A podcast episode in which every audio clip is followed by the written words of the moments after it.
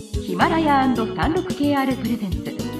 5分でわかる真相チャイナイノベーション。皆さんこんにちは。サンロク KR ジャパンの委員です。日本経済新聞の山田です。はい。今回は、えー、米中摩擦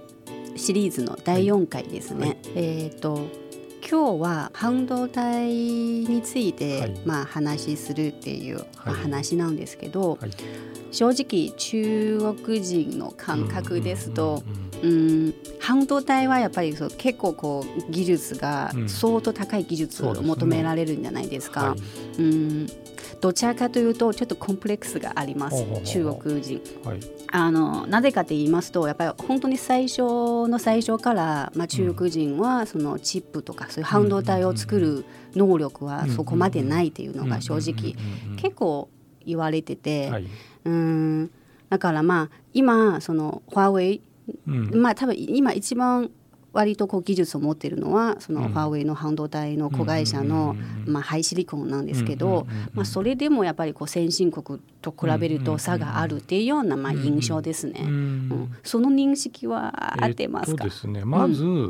その前回にその 5G 通信の基地局の話をしたじゃないですか。はい、で、えっと、ざっくり言うと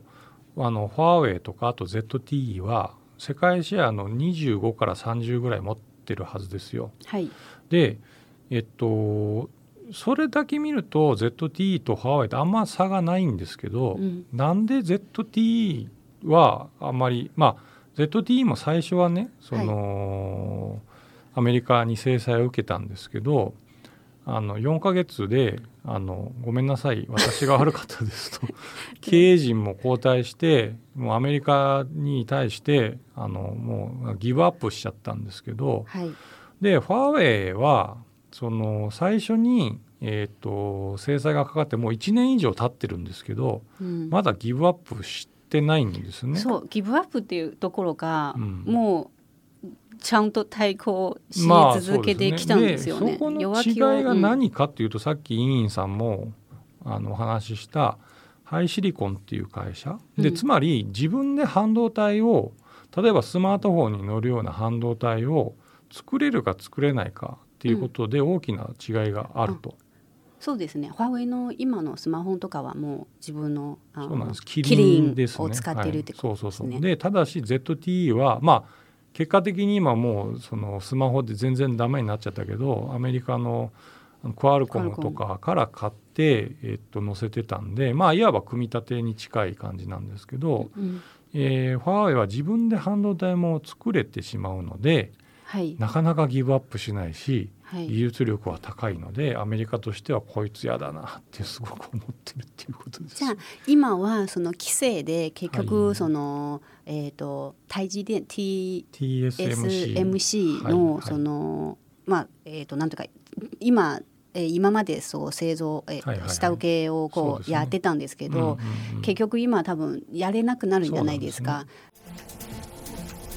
36KR ジャパンのサービスコネクトは最先端の中国のイノベーションやテクノロジー企業情報を提供しています。中国での事業やパートナー企業の探索などヒントになる情報が満載。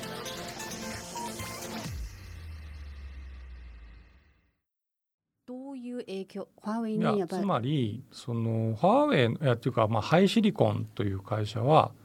あのちょっとだんだんマニアックになってくるんですけどファブレスというですね、はい、工場は自分が持ってないような事業スタイルでつまり自分で企画企画っていうかまあ企画っていうかまあ研究をやる。研究してこういうものですっていうのをその作るんですけど製造は自分でしないんですね。はい。で製造についてはその半導体ってまあ線まあ回路電子回路なんで線の幅が何セン何何センチっていうなな何ナノナノメートルみたいな話になるんですけど、うん、その細ければ細いほど性能はいいんですよ。あそれは読みました。で、結局今中国の製造工芸はそこまで細いものを作れないっていうのが。で、ね、TSMC は7ナノメートルっていうのはもう普通に量産してて確か今ぐらいから5ナノメートルに入りますけど。うんえーと、中国の,、まあその TSMC のライバルである SMIC という会社は中芯国 G は14とかしかできない、はい、14ですね。14そう、うん、そうしかできないんです。それはどういう意味かっていうと大体4年ぐらい遅れてるんですね。つまり4年前のスマホと同じものしか作れないってなるとこれはスマートフォンその特にハイハイスペックな機器としては、はい結構決定的な違いなので、はい、それはもうその何ですかファーウェイの作れるスマートフォンあるいは 5G の基地局の性能が下がるじゃんっていう話になるんですよね。じゃあまあ大変なことになるんじゃないですか。それはすごく大変なことなわけです。うんはい、中国経済のさまざまな業界や企業紹介最新のイノベーションやテクノロジーを徹底解説5分でわかる真相チャイナイノベーション。この番組の最新のエピソードはヒマラヤで配信中。今すぐヒマラヤのアプリをダウンロードして要チェック。あの今まではうんまあそうですね。多分そのたまたまったというかそのいっぱいこう在庫を、ね。うんはい、あの使っててだから今までのその携帯とかスマートフォンとか、まあ、在庫もあったし、あとは TSMC も今年の5月の15日かにアメリカがその制裁を強化するまでは大体 TSMC の売り上げの1割から2割はファーウェイですよね、ファーウェイ向けなんですね、うん、作ってたんでそこはまあ安心してたわけですけど、うん。うん、それがダメですってなって、はい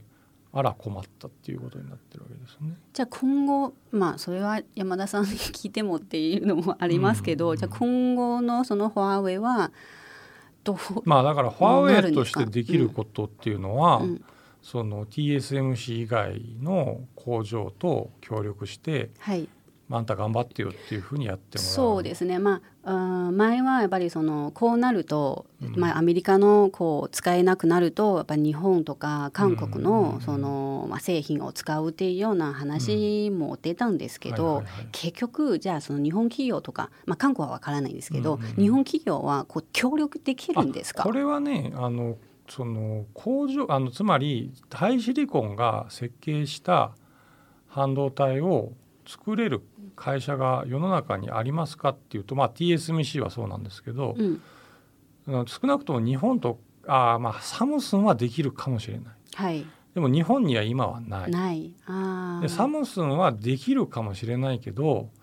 あの自分のライバルでしょ、うん、ファーウェイって、はい、なんでライバルのためにいいものを作ってあげなきゃいけないのっていう話になるから、はい、技術的にはできるかもしれないけどそんなのやらないですよね。となると困ったっていう話になるから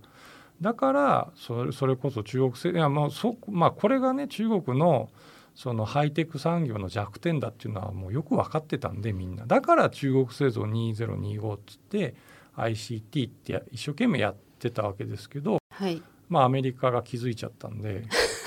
ちょっと間に合わなかったっていうもうちょっと23年待ってればっていう感じですよね。間に合わまませんでしたっていう話になってるわけですよ。はい。まあその米中摩擦でいうと正直多分一番身近に感じるのはやっぱりファーウェイのまあ問題ですので、はい、今後まあファーウェイのスマホがまたどうなるのかっていうのが結構やっぱりその大事ですし、うんうんすね、愛国消費って言っても 結局ね個室の下がるというものを買ってもなっていう、ね、うん、あります、うん、ただまあ今のファーウェイもいや本当にそそ尊敬というかその、うん、ここまで1年半こう受けててまあ、まだ頑張ってるって僕は言ってるけどよくよく耐えてるなそうですよね、はい、っていうのをすごくありますね。はい、はい時間になりましたので、まあ、ファーウェイの話は一旦これで終わりにします、はい、まあ、ただまあファーウェイについて話せるものがまあいっぱいありますので またえー、と別の機会がありましたらファーウェイの話について紹介したいと思います、はい、はい、ご清聴ありがとうございました。また次回を楽しみにしていってください